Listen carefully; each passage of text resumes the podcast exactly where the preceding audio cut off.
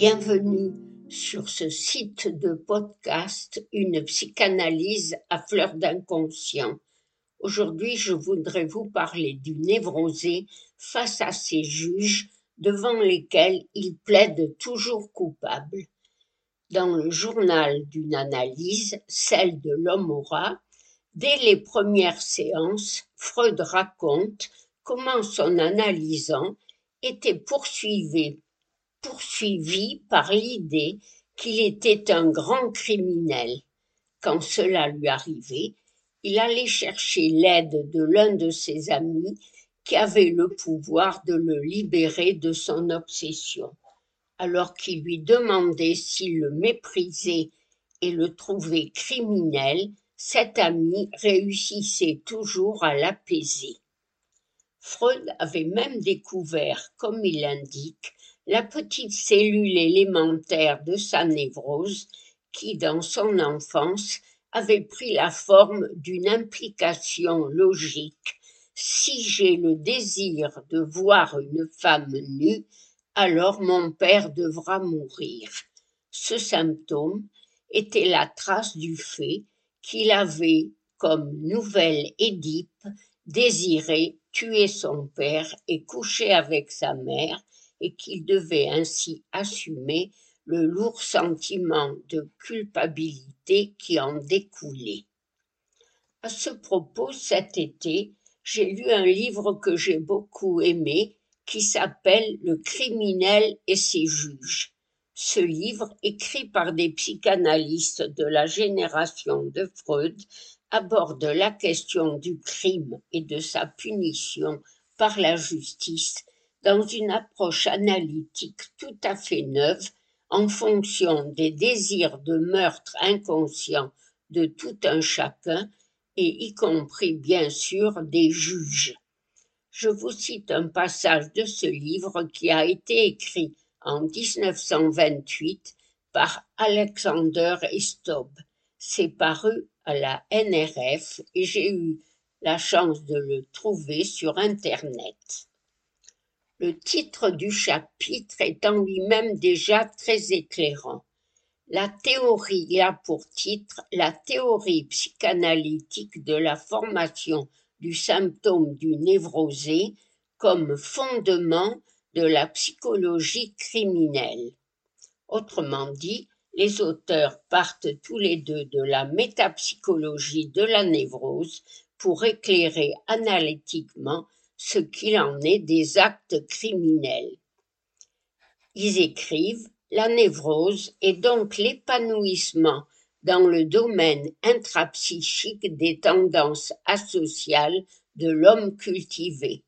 Elle est dans son contenu psychologique et dans sa structure une fidèle répétition de la justice pénale de l'histoire primitive. Il s'agit, on peut le croire, d'une justice expéditive. Ils, poursuivent la faute et le châtiment représentent le contenu de toute psychonévrose, sauf que tout cela ne se déroule pas dans le monde réel des actions, mais dans le monde imaginaire des symptômes. Nous ne retrouvons pas seulement dans la psychologie des névroses le principe du talion, nous pouvons encore reconstruire par l'inconscient le contenu des problèmes sociaux des temps primitifs. Le crime originel sous la forme de l'inceste et du parricide, et même la forme de la peine primordiale, la castration.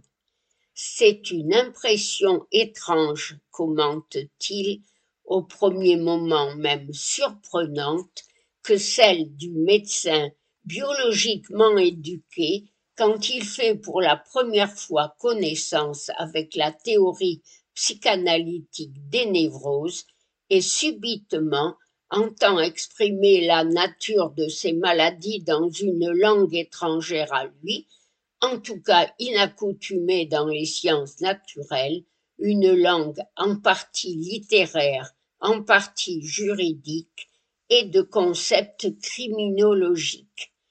Il entend parler de faute et d'expiation, de sacrifice et de pénitence, de corruptibilité, de la sévérité des instances psychiques, de besoin d'être puni et d'aveux obsédants. Il a appris jusqu'alors à connaître le système des os et des muscles, la circulation du sang, la composition physico-chimique du corps humain et la psychanalyse le conduit subitement dans une salle d'audience remplie de l'esprit excessivement primitif des peuples primitifs ou de l'enfant, et il apprend que cette salle d'audience existe aussi dans la personnalité de l'homme plongé dans l'inconscient. Et ainsi se produit cette remarquable métamorphose. Le médecin, issu d'un enseignement physico-chimique, devient subitement, pour comprendre et soigner certaines maladies, un psychologue criminel et doit se plonger dans une étrange justice pénale barbaro-primitive dont le meurtre, l'inceste, la castration forment le thème principal.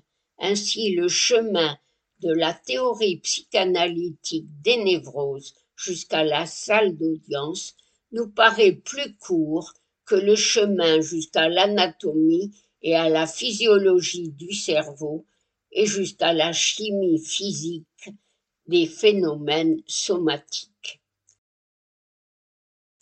Mais je voudrais aussi vous faire part d'une remarque de Freud dans le journal de cette analyse, remarque qui m'avait en partie échappé au cours de mes précédentes lectures. Nous savons que Ernst était de formation juridique il avait l'équivalence d'une licence en droit. Malgré de nombreuses inhibitions, il avait réussi à terminer ses études et à trouver du travail. Donc l'analyste signale à ce propos que dans son activité professionnelle, ses obsessions n'apparaissaient que lorsqu'il s'agissait de droit pénal.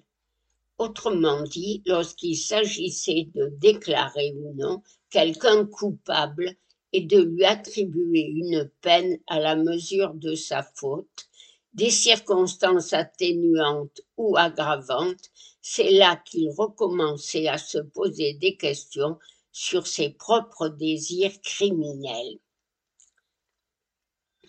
Je voudrais aussi rajouter que dans cette salle d'audience du sujet névrosé, quand l'analyste y pénètre selon le transfert, il doit y avoir des moments où il occupe toutes les places des différentes instances psychiques. Par exemple, quand il occupe la place du surmoi, il est juge comme petit autre, en tant que moi idéal, il doit être partie adverse. Comme idéal du moi, il se fait avocat du sujet. Mais je ne sais à quelle instance appartiendrait l'analyste si jamais il se faisait, comme on dit, avocat du diable. Peut-être représenterait-il ainsi l'instance du ça. En tout cas, à la fin d'une analyse, il me semble que c'est le sujet, l'analysant, qui devrait pouvoir s'acquitter lui-même. La faute, sa faute est celle de tout être humain, c'est celle qui fait de lui un homme, un homme comme son père, ou une femme comme sa mère, en tant qu'elle est la femme du père, la cause de son désir.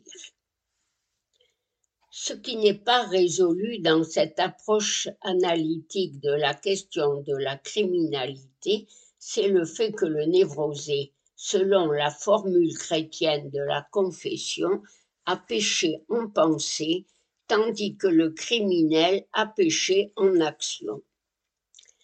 En 1950, dans son texte Fonction de la psychanalyse en criminologie, Lacan a pris, appui sur cet ouvrage d'Alexander Estop pour expliquer les mécanismes mêmes du crime par une énigmatique formule qui mériterait un long développement. Il exprimerait pour lui ce crime une déhiscence dans le champ social du groupe familial. Or, si on a recours au dictionnaire pour apprécier le poids de cette déhiscence du groupe familial dans le champ social, on constate que c'est un terme de botanique. C'est la fonction de certains organes végétaux qui s'ouvrent sans se déchirer à certaines périodes pour libérer leur contenu, fruits, graines, pollen ou spores.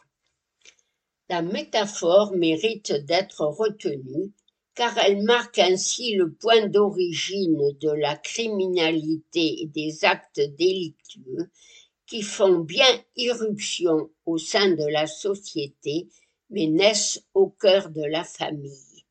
Ce serait en somme un défaut d'insertion de ce noyau familial dans la société, ce noyau familial étant non seulement réduit au couple parental, mais aussi isolé, mal inséré dans son contexte social plus large. Lacan, dans cet article de 1950, utilise encore pour expliquer ces mécanismes un terme psychiatrique qui peut être fort équivoque, celui d'édipisme. En effet, si vous vérifiez ce terme dans un dictionnaire, il fait bien référence à l'Édipe mais par un drôle de biais. Il s'agit en fait d'une mutilation, d'une atteinte corporelle qui consiste à se crever les yeux, tout comme le héros édipien. Sous ce terme, Lacan souligne en effet que dans le crime, ce qui est mis en acte, mis en scène, c'est tout le drame de l'Édipe. Il cite à titre d'exemple un fait divers étudié tout d'abord par, Marie Bonaparte et ensuite repris par Alexander Restaub, le cas de Madame Lefebvre. Cette femme avait tué sa belle-fille d'un coup de revolver alors qu'elles se trouvaient toutes les deux en voiture conduite par le mari. Elle accusait sa belle-fille de lui avoir volé son fils. Des années après, elle trouvait toujours son crime justifié et sans en éprouver de remords. Elle s'était fait justice. Marie Bonaparte avait pu reconstituer ce qu'avaient été les circonstances de son histoire oedipienne, le temps où elle avait éprouvé des désirs de mort à l'égard de sa mère enceinte et de cet enfant qu'elle attendait, sa petite sœur. Sa belle-fille enceinte avait en effet réactualisé l'intensité de ses désirs. Par contre, l'analyste n'évoque à aucun moment ce qu'il en avait été du père de cette criminelle et du rôle qu'il avait joué auprès d'elle et de sa mère. Aucune trace donc de ce qu'en avait été de la métaphore paternelle pour elle. C'est pourtant autour de cette fonction du père que l'on peut répartir d'une part ce qu'il en est de la névrose et d'autre part de la psychose, sans oublier bien sûr la perversion.